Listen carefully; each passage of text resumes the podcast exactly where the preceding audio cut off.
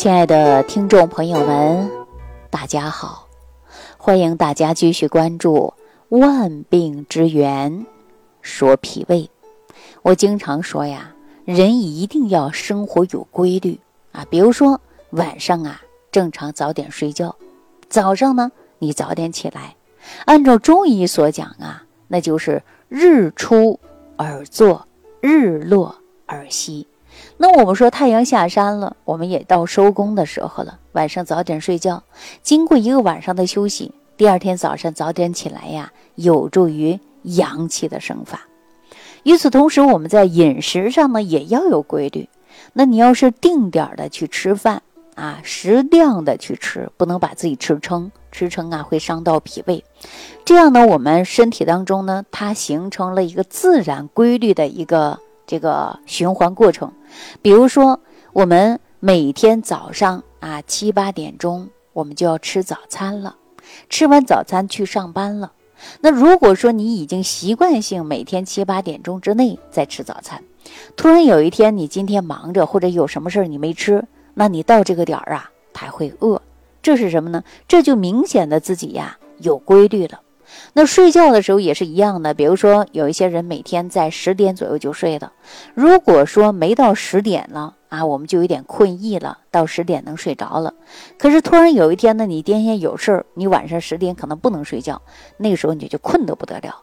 这也就是证明你的生物钟啊，在这个时候呢，它是形成了一种规律啊。那我们消化系统也是一样的，你有规律的去进食，它就能够。形成了一种规律性的系统，比如说我们每天吃的食物啊，经过我们的脾胃进行消化。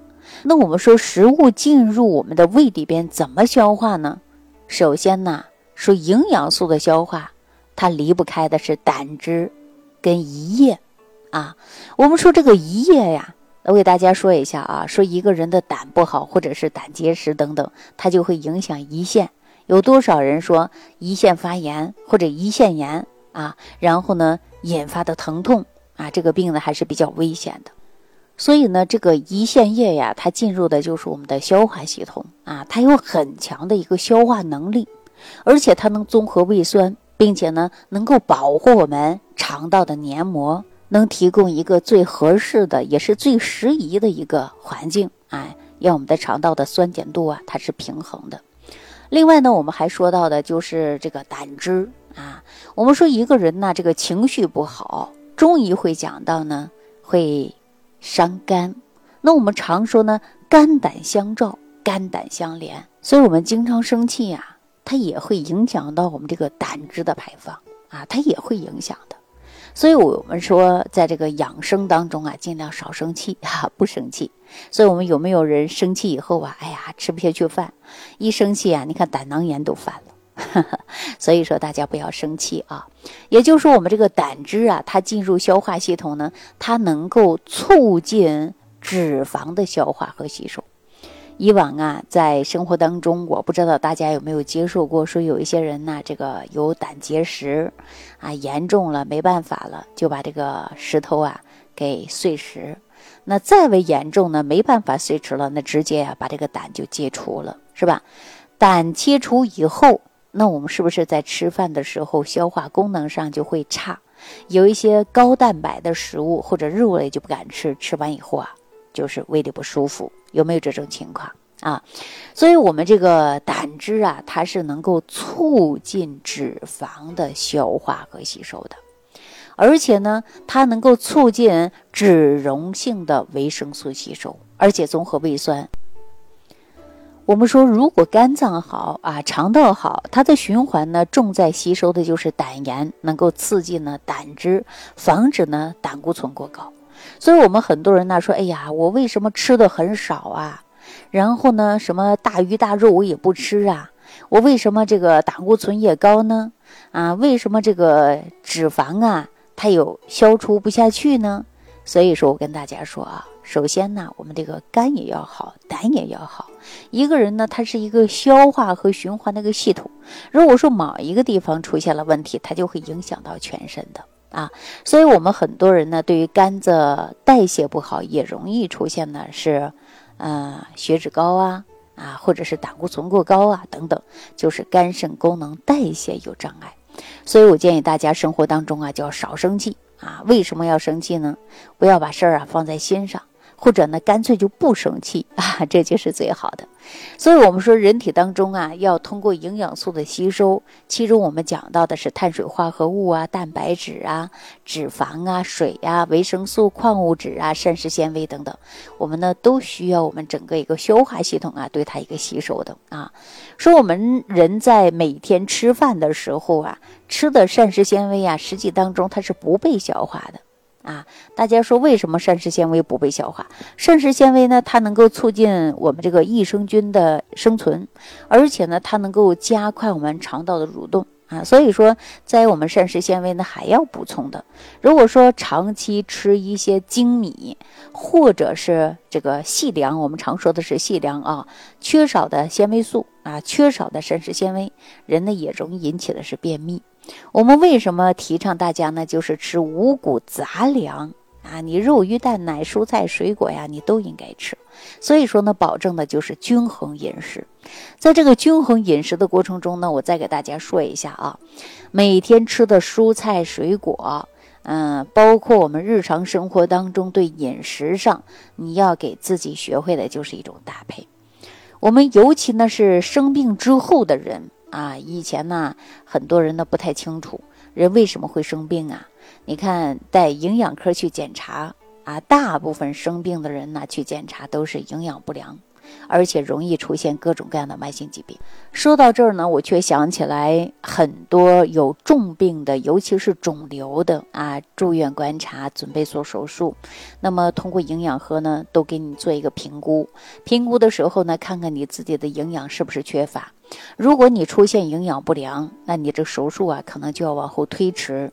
然后呢，通过营养科的医生呢，给你进行调养，调养的差不多了，感觉你身体有一定的承受和耐受能力了，然后呢，给你安排做手术。